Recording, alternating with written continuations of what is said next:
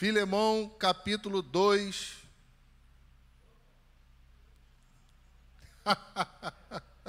Estou vendo se vocês estão atentos. Filemão, teve gente que procurou o capítulo 2 aí, hein? Versículo 21. Filemão são 25 versículos da carta do apóstolo Paulo. Vamos ler o verso de número 21. E eu quero falar sobre a segurança do apóstolo no perdão de Filemão em favor de Onésimo. Mas quero dar um tema: segurança em um Deus que perdoa. Versículo 21 diz assim: Certo como estou da sua obediência, eu escrevo a você, sabendo que fará mais do que eu estou pedindo. Até aí. Meus irmãos, nós já temos um panorama geral da carta do apóstolo, do apóstolo Paulo a Filemão. Onésimo foge, possivelmente roubou Filemão e vai para Roma, distante uh, de Colosso. E em Roma, de maneira extraordinária, providencial de Deus, Onésimo se encontra com Paulo. Paulo estava preso em Roma. Nós não sabemos o que aconteceu, se foi algo eventual, se ele ouviu falar de Paulo e foi buscar ajuda, nós não sabemos. O que sabemos é que há uma providência divina aí, em um lugar distante. Paulo prega para Filemão, Filemão se converte, tem uma igreja em Colosso, na casa de Filemão, que Onésimo trabalhava. Então Paulo já era familiar. Agora, Onésimo foge vai para longe, Roma era longe, um lugar onde ele tinha muitos esconderijos, só que não se escondeu de Deus, Deus o encontrou. E ele, Paulo não podia sair porque estava preso. A ideia é que ele ia sendo discipulado pelo apóstolo, então ele ia até a prisão, a casa onde o apóstolo estava, encontra-se com, com Cristo e, em dado momento desse processo de discipulado, o apóstolo Paulo diz a ele que ele tem que voltar para a casa de Filemão. Ora, ele era escravo, escravo poderia ser morto imediatamente. Paulo poderia ter a sua prisão complicada, porque o escravo tinha um senhor, só que o senhor era cristão. E aí Paulo não vai de sola falando contra a escravidão, mas eliminou a escravidão, é só olhar os seus escritos. Por que não foi de sola? Falamos semana passada que a igreja era muito pequena. Se fosse, Roma iria dilacerar a igreja. E o apóstolo Paulo, com muita sabedoria, foi contestando, foi falando da vida cristã, que essa prática é contrária, é contrária à vida cristã. E aí envia Onésimo de volta. Onésimo chega. Paulo diz a ele: Olha, se ele te deve alguma coisa, bota na minha conta. Mas você também me deve a própria vida. Olha, eu envio pedindo a você que o receba não como escravo, mas como irmão.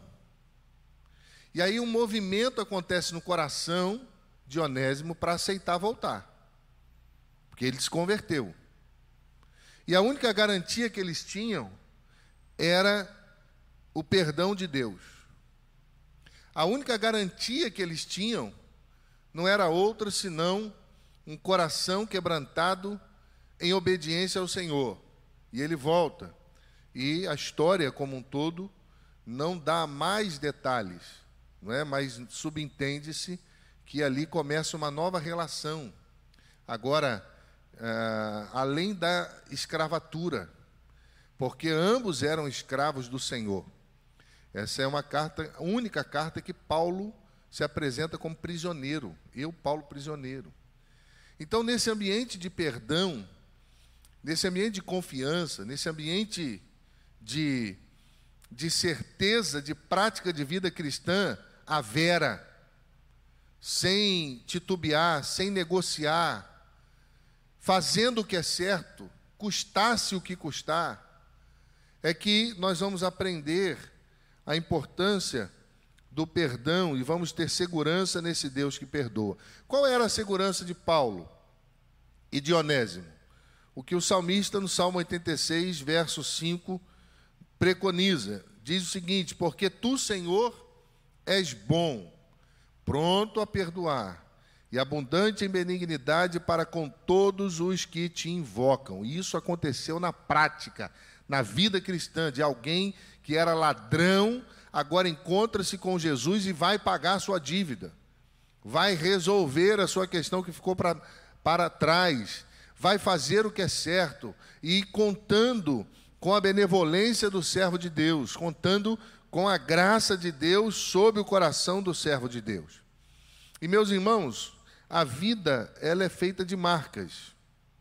Algumas marcas são boas, outras marcas são ruins, e a maneira é, que nós encaramos isso vai determinar muita coisa.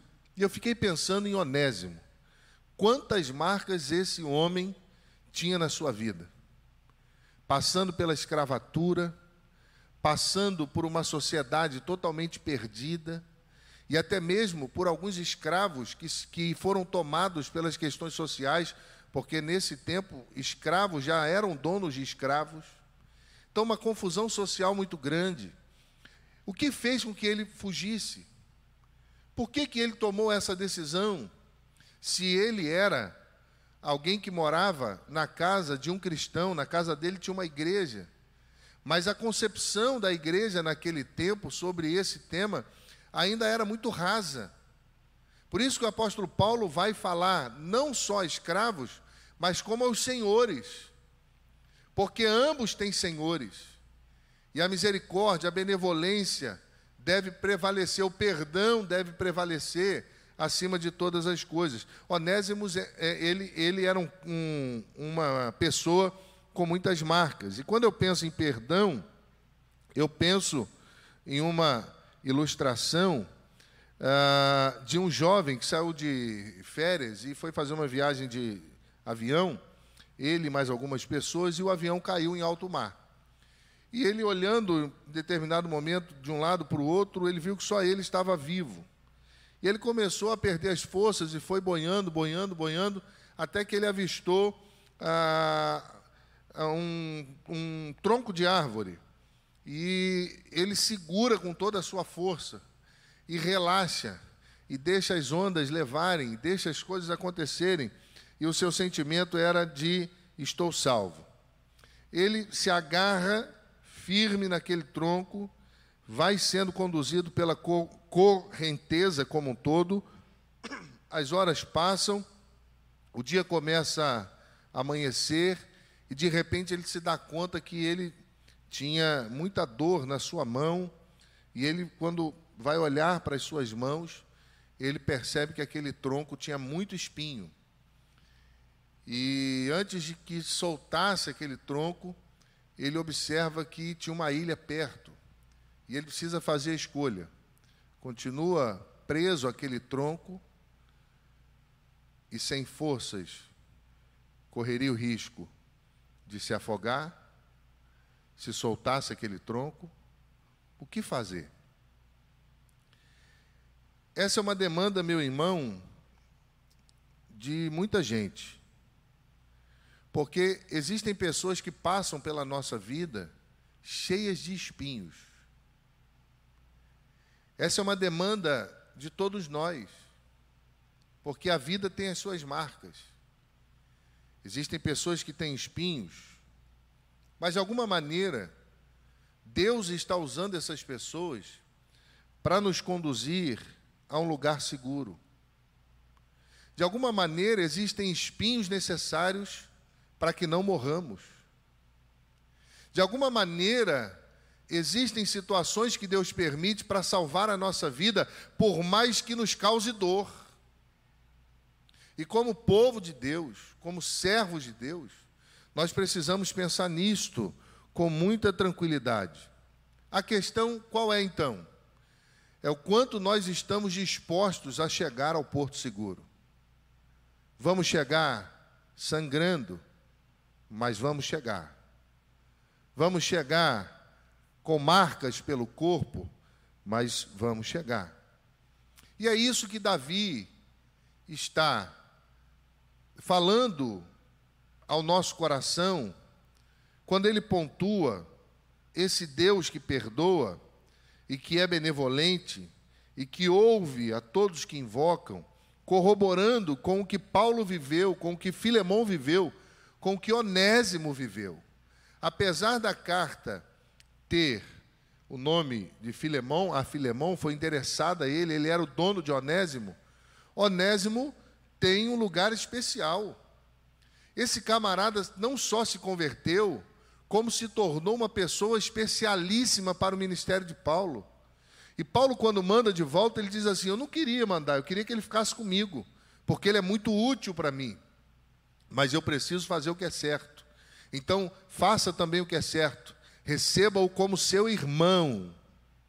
Irmão, nessa premissa da vida cristã e nesse movimento, talvez você esteja se perguntando: Ah, pastor, falar sobre perdão todo mundo fala. Tá, deixa eu te é, conduzir para ver se você está marcado pela falta de perdão, pelo ódio, pelo ranço. Quando você vê alguém que te fez mal, você atravessa a rua, você deixa de ir a alguns lugares, se você sabe que essa pessoa está lá. Quando você vai pensar em alguma coisa e a vida te lembra situações difíceis que você passou, as pessoas que te feriram, vem à sua mente e você tem ódio, ira, você tem mágoa com alguém, quando você passa por algum lugar onde alguém mora, alguém te fez mal, você deixa de ir em determinados lugares quando você sabe que essa pessoa está ali? Se algumas dessas questões fazem parte da sua vida, possivelmente você está sendo dominado pela mágoa. E você precisa perdoar. Porque, meu irmão, a mágoa é algo que corrói de dentro para fora. A mágoa tira o brilho dos olhos. Se os olhos são janela da alma, a alma adoece. Uma pessoa amargurada, uma pessoa tomada pela mágoa, uma pessoa tomada pela falta de perdão, pelo ódio, e chega a ponto de odiar outra pessoa, mesmo tendo sido perdoado por Cristo alguma coisa está errada na sua caminhada. Eu fiquei com mágoa de um pastor um bom tempo. Estávamos colocando ar condicionado na igreja em Resende. E uma luta tremenda, recomeçando muitas coisas na igreja, um calor. E para nós foi assim, mais de 150 mil reais de maquinário, de mudar padrão de rua, fora a mão de obra e aquelas questões todas acontecendo, por fim, conseguimos fazer uma campanha, compramos os aparelhos, oito aparelhos de 80 mil BTU, imensos. E eu estava em Gramado com Janine, na convenção. Estava dentro do ônibus do Enoque. Eu não sabia que Enoque era membro desta igreja, só soube quando vim pregar aqui. Estava no ônibus do Enoque, caminhando, de repente, recebe na igreja, a primeira coisa que faz é ligar para mim. Pastor, chegou o ar-condicionado. Que maravilha! Glória a Deus, pastor é tão grande, quase que não cabe aqui na igreja. E aquela festa, eu, glória a Deus, dentro do ônibus sozinho. Eu falei, que bênção, glória a Deus. Aí quando desliguei, um pastor ao lado falou assim: o que, que houve, Cozendei? Falei, chegaram os aparelhos de ar-condicionado da nossa igreja, nós estamos felizes. Aí ele olhou e falou assim: agora que vocês estão botando ar, na minha igreja tem ar há muito tempo. Irmãos, foi no meu coração. Tu. Eu falei, miserento, eu te perguntei alguma coisa? Não falei com ele, mas falei comigo. Um pastor ao lado percebeu, falou assim: Eu me alegro com você, Conzendei. Glória a Deus pela vida da sua igreja. Aquilo, eu olhava para aquele pastor, falei: É o pastor que jogou praga lá na minha igreja. É o pastor que foi infeliz. Eu falei, nossa, eu preciso liberar perdão para esse pastor. Ele foi infeliz, eu acho que ele nem percebeu o que ele fez. Irmãos, foi uma benção. Hoje eu encontro com esse pastor, ele me abraça, me beija. Ele nem sabe que eu fiquei com raiva dele. As coisas acontecem sorrateiramente, irmãos. E nós precisamos ter muito cuidado. Davi, ele está orando, abrindo o coração diante do Senhor, quando ele, no Salmo de número 86, verso 5, vai falar sobre esse Deus que perdoa. E eu quero te convidar a abrir a sua Bíblia no livro do Salmista, capítulo 86, versículo 5. O verso 6, se você acompanhar comigo, você vai perceber que apresenta-nos este salmo como um salmo de súplica, discernindo algumas coisas é, principais, pelo menos três. Diz o texto: Escuta, Senhor, a minha oração e atende a voz das minhas súplicas. Então, esse salmo é, uma, é, um, é um salmo de confiança, mas é um salmo de súplica. E quais eram as súplicas? Tribulação na vida do autor, perseguição do inimigo. E ele ora também em favor da bondade de Deus. É uma súplica, portanto, de alguém que confia em Deus, de alguém que se debruça sobre os cuidados de Deus, de alguém que conhece o seu Deus. É uma oração, meu irmão, repetida muitas vezes por muitos, de confiança, de entrega, de, de, de dependência de Deus. Quando nós estamos aflitos, quando nós estamos tristes, quando nós estamos pressionados. E ao olhar para a grandeza de Deus e mesmo envolto aos conflitos, o salmista consegue apresentar um Deus que perdoa. E não foi isso que Paulo fez lá com Filemão? Paulo conta a história. E ele não manda a carta só a Filemão, manda à igreja que habitava na casa dele. Porque ele foi fundador daquela igreja. Ele discipulou aquele povo, ele pastoreou aquele povo. E ele, quando envia Onésimo de volta, ele envia confiado nessa premissa, meu irmão, de que do mesmo Deus que estava fazendo a obra no coração de Onésimo, é, faria também no coração de Filemão. Você não sabe, mas Deus está trabalhando no seu coração, está trabalhando no coração da outra pessoa, porque Deus governa todas as coisas.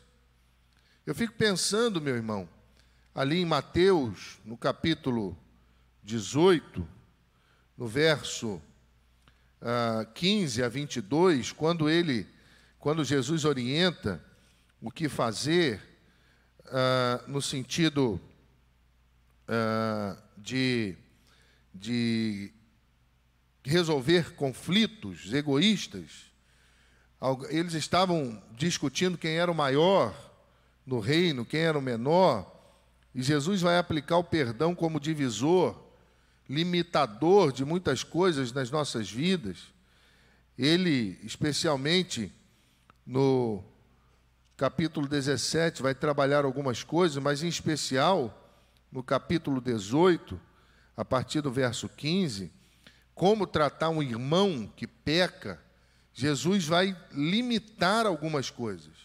Primeiro ele diz: Vai você até ele e repreende só você e ele. Depois ele diz: depois leva duas ou três testemunhas com você. E Jesus continua: se isso não resolver, leva à igreja. E então só depois considere essa pessoa como gentio e publicano, ou seja, cobrador de impostos, ou seja, desconsidere essa pessoa como crente. Foi Jesus que ensinou a igreja e esse é o padrão da correção que deve existir no seio de uma igreja dependente de um Deus que ama todo mundo. E Jesus ensinando isso, ele vai falar da importância da concordância para a comunhão com Deus. E aí no verso 21, Pedro vai falar: Senhor, quantas vezes eu tenho que perdoar então? É, até sete vezes? E Jesus responde: setenta vezes sete. Ou seja, não deve haver da nossa parte um limitador para o perdão. Você não vai fazer conta, 70 vezes 7, não, então uma, duas, três, quatro, não, não, não perdoa mais. Não, não é isso que o texto está dizendo. Ele está dizendo que quando o assunto é perdão, não deve haver limitador da nossa parte. Por que, que Davi falou isso? Porque o nosso Deus é um Deus que perdoa. E se o nosso Deus é um Deus que perdoa, a igreja é uma igreja que perdoa. E todos nós somos chamados a viver o perdão sem limites. Irmãos, como isso é difícil. Como isso é difícil. Eu comecei a pensar e chegar nessa questão e eu descobri que eu preciso perdoar alguém. Que eu falo, não, já perdoei, está tudo certo, eu só não quero mais ver na minha frente. Eu já perdoei, só não quero que faça parte. Mas eu falei, Senhor, não, não perdoei, não. O Senhor sabe que minha vontade não é perdoar, não, porque eu sou ruim pra caramba. E não se assuste, porque você também é.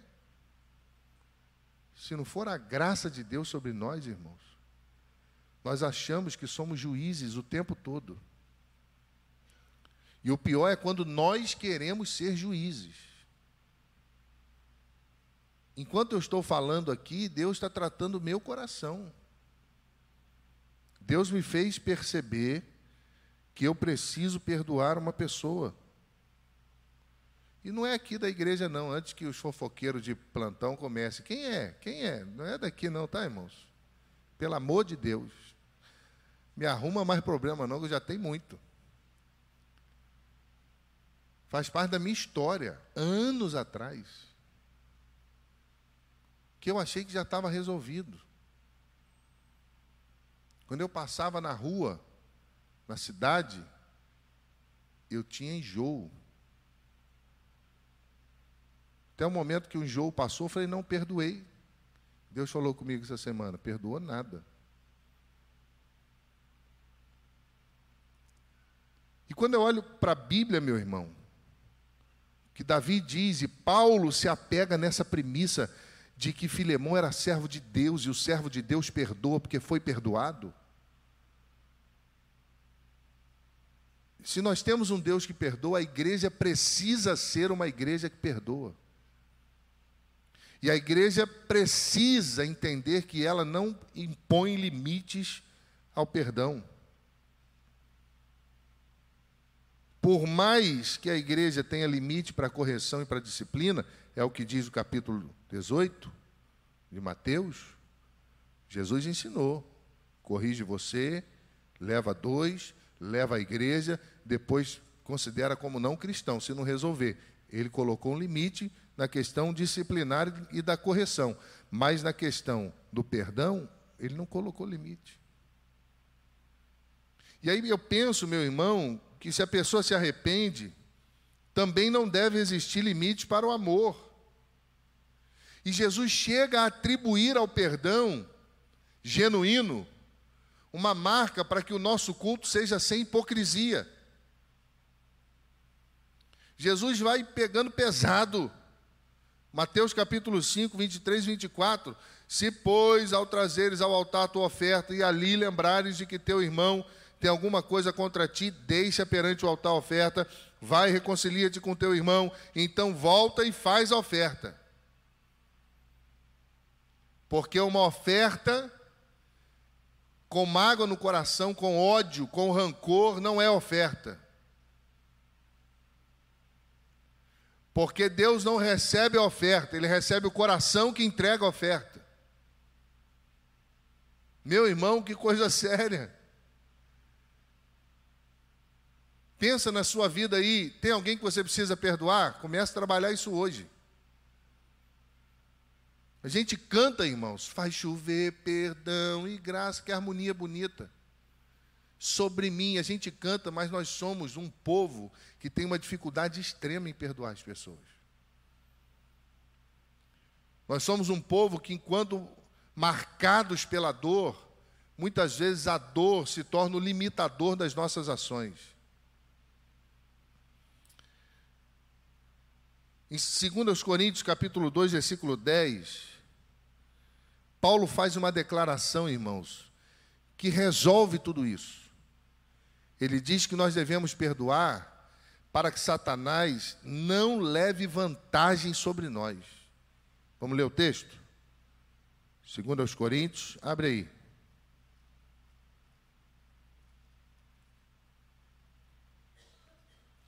Capítulo 2, versículo 10.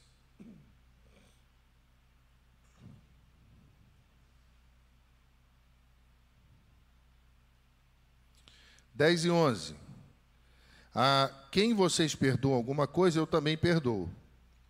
Pois o que perdoei, se é que perdoei alguma coisa, eu fiz por causa de vocês na presença de Cristo, para que Satanás não alcance vantagem sobre nós, pois não ignoramos quais são as intenções dele. Olha o que, que Paulo está dizendo que quando há mágoa no nosso coração, quando há falta de perdão no nosso coração, Satanás leva vantagem sobre nós. Irmão, seja sincero. As marcas da nossa vida estão aí o tempo todo. Eu me lembro quando eu era seminarista. Eu já contei isso aqui. Seminarista, uma pindaíba tremenda.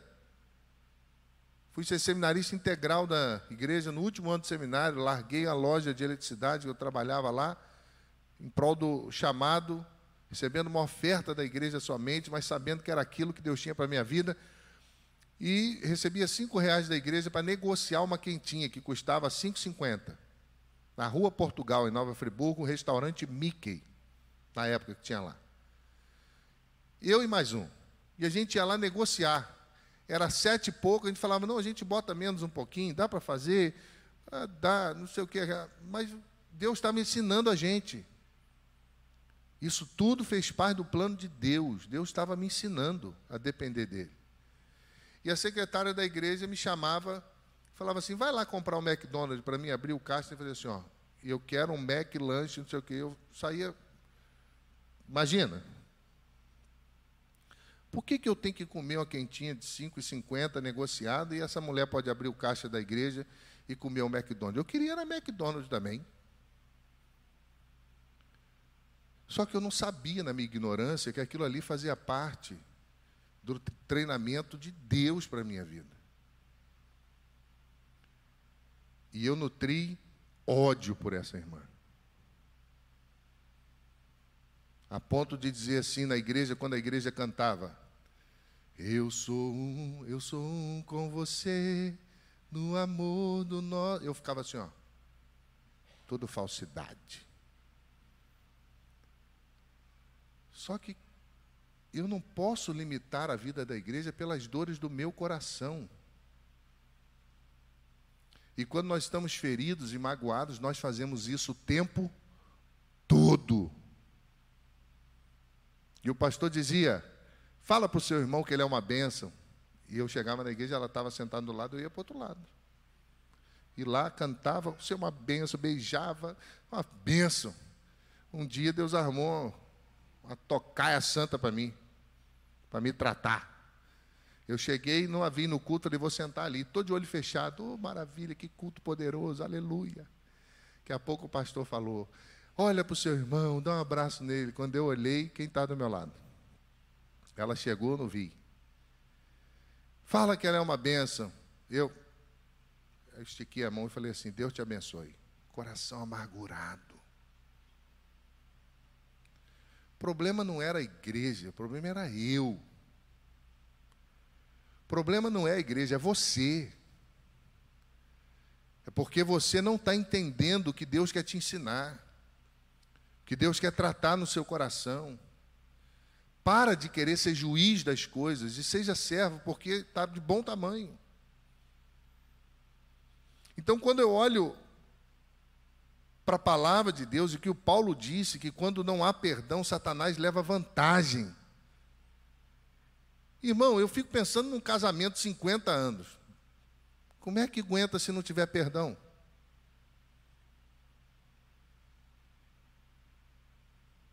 Ah, é uma bênção, mas é um exercício de perdão constante. Eu duvido que não seja. Vou fazer 19. Já pedi perdão para de vez. Porque às vezes o tronco que está nos conduzindo a lugares seguros machuca. E essa certeza do apóstolo Paulo de que Filemão iria, eu imagino, isso não está na Bíblia, não, irmãos, mas eu imagino. Paulo falando com Onésimo: agora tem que voltar, meu filho.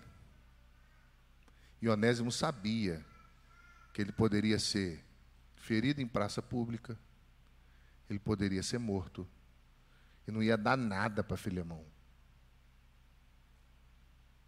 Paulo fala: tem que voltar, meu filho. E Onésimo volta. Porque na vida cristã, na igreja do Senhor Jesus, a única coisa que nós temos é a segurança de que os servos de Deus fazem aquilo que Deus ensinou. A única coisa que nós temos é a prerrogativa que o nosso mundo é um mundo diferente. Enquanto a sociedade matava os escravos, a igreja chamava de irmãos. Enquanto a sociedade marcava na testa um F de fugitivo, a igreja saudava com ósculo santo. Enquanto a sociedade tinha as suas leis de destruição, de escravidão, de humilhação, a igreja tinha as suas leis e continua tendo as suas leis de honra, de devoção, de perdão, de misericórdia. E aí eu olho para Davi, pontuar só algumas coisas importantes à luz do que lemos no texto. Davi busca socorro e auxílio levando em conta cada motivo que Deus tinha para atendê-lo. Davi ora para que Deus o ouvisse por causa da sua condição necessitada. Ora para que Deus o preservasse por causa da sua natureza piedosa. Ora para que Deus o salvasse por causa das suas orações contínuas. E também ora para que Deus se alegrasse por causa das suas devoções sinceras, baseando-se exclusivamente em um fato: que o nosso Deus é um Deus perdoador. Jeremias falou sobre isso, Lamentações de Jeremias, capítulo 3, 22 e 23. As misericórdias do Senhor são a causa de não sermos consumidos, porque as suas misericórdias não têm fim. Elas se renovam a cada manhã. Mas o texto continua, vírgula. Grande é a sua fidelidade. Ah, meus irmãos, o que seria de nós se não fosse isso? Outra questão interessante quando pensamos sobre perdão é a confiança que Davi tinha em Deus e que nós precisamos ter. Davi disse que não existiam deuses como o nosso Deus. Ele também disse, meu irmão, que Deus era poderoso. E a mesma confiança que Onésimo teve em Deus. Ele não confiava em Filemão, não, ele confiava em Deus. Que mesmo as outras nações tendo deuses, nenhum deles realizava as coisas grandiosas como o nosso Deus realizava. E o versículo 7 é muito intenso, porque ele diz que clamava porque sabia que Deus respondia. No dia da angústia eu clamo a ti, porque o Senhor me responde. Caramba, você tem mágoa no seu coração? Por alguém? Tristezas, rancor. Irmãos, a gente cria uma utopia, né? dizendo na igreja não, todo mundo perdoa. Perdoa nada. Na igreja o que mais a gente gera é rancor, se o irmão pensa diferente da gente. As coisas na igreja normalmente são utópicas. Porque a gente vive de uma utopia, irmão, que às vezes não é a realidade. A realidade é que nós precisamos nos arrepender de não perdoar.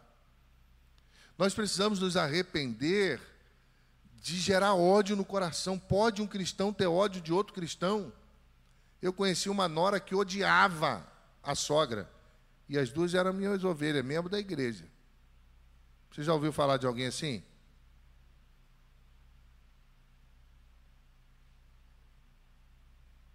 Então a gente precisa rever ou o nosso cristianismo ou a utopia da nossa vida. Porque os troncos estão aí, eles salvam, mas eles também machucam. O exercício que deve haver no nosso coração é de clamor, porque Deus está pronto para ouvir e Ele vai nos ajudar. Amém, meus irmãos? E por último, Davi também clama, se você for ler o verso 11 ele vai dizer que Deus é um Deus que perdoa e que ensina. Ensina-me, Senhor, o teu caminho, andarei na tua verdade, unifica o meu coração para temer o teu nome. Meu irmão, a gente precisa aprender.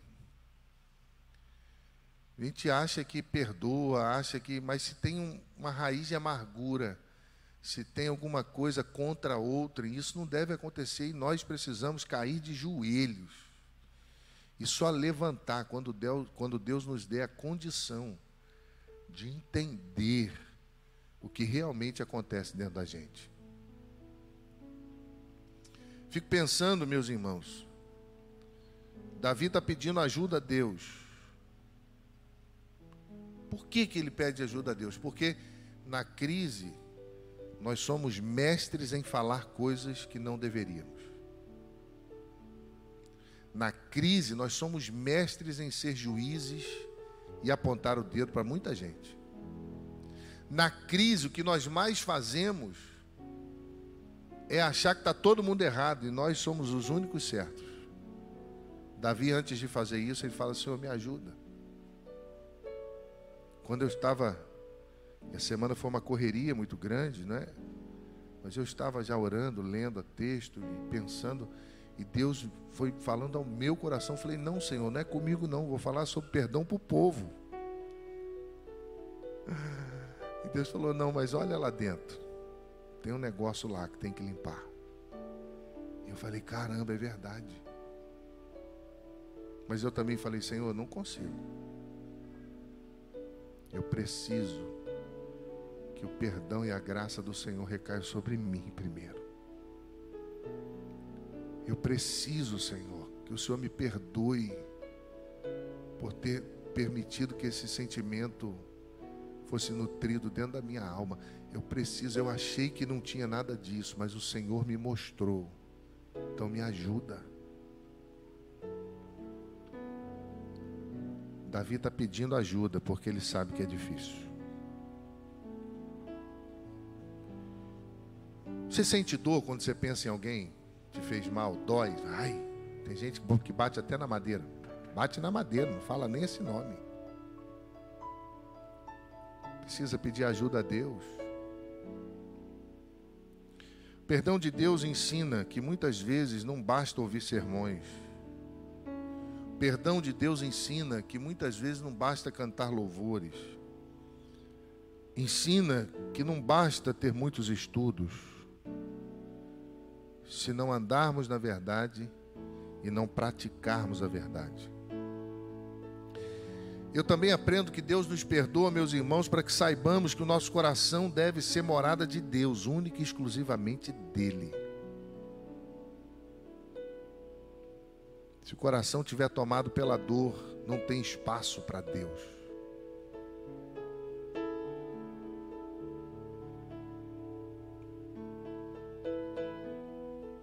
Paulo está ensinando, principalmente aos romanos, que nós somos livres do pecado para nos tornarmos escravos da justiça. Nós precisamos praticar isso.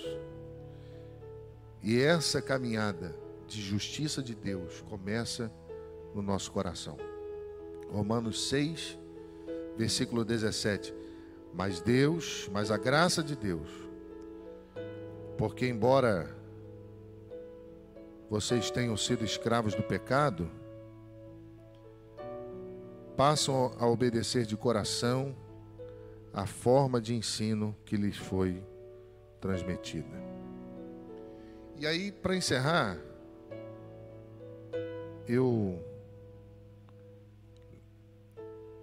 quero ler com os irmãos algumas questões interessantes. A primeira, essa relação humana só é possível quando se exercita a graça e se pratica o perdão. Porque se dependesse de nós, irmão, ai de nós se não fosse Jesus. Uma vez que todos nós somos pecadores e em algum momento nós ferimos uns aos outros. Às vezes intencionalmente, às vezes não, como o pastor que lançou uma palavra no ônibus contra mim, tão má, tão cruel. Mas esse já foi perdoado, graças a Deus. Mas lembrei também de, de Platão, quando ele diz: Podemos facilmente perdoar uma criança que tem medo do escuro, mas a real tragédia da vida, de verdade, é quando os homens têm medo da luz. E meus irmãos, investir em viver no escuro não é uma boa escolha. Não perdoar é ter medo da luz. E termino com Tertuliano. Quer ser feliz por um instante? Vingue-se.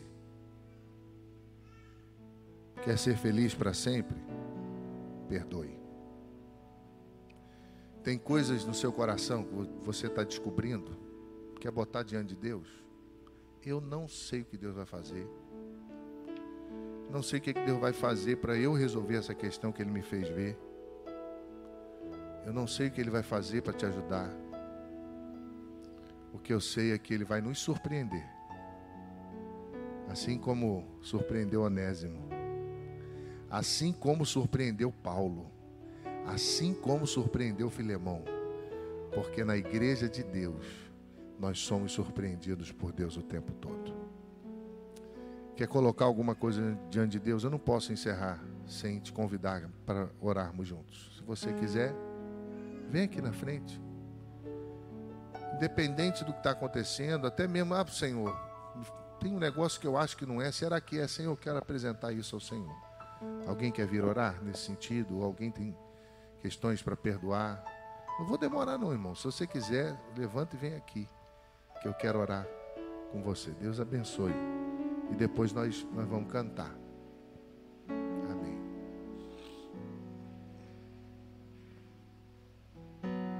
Amém, meu filho. Amém. Feche seus olhos. Você quer vir?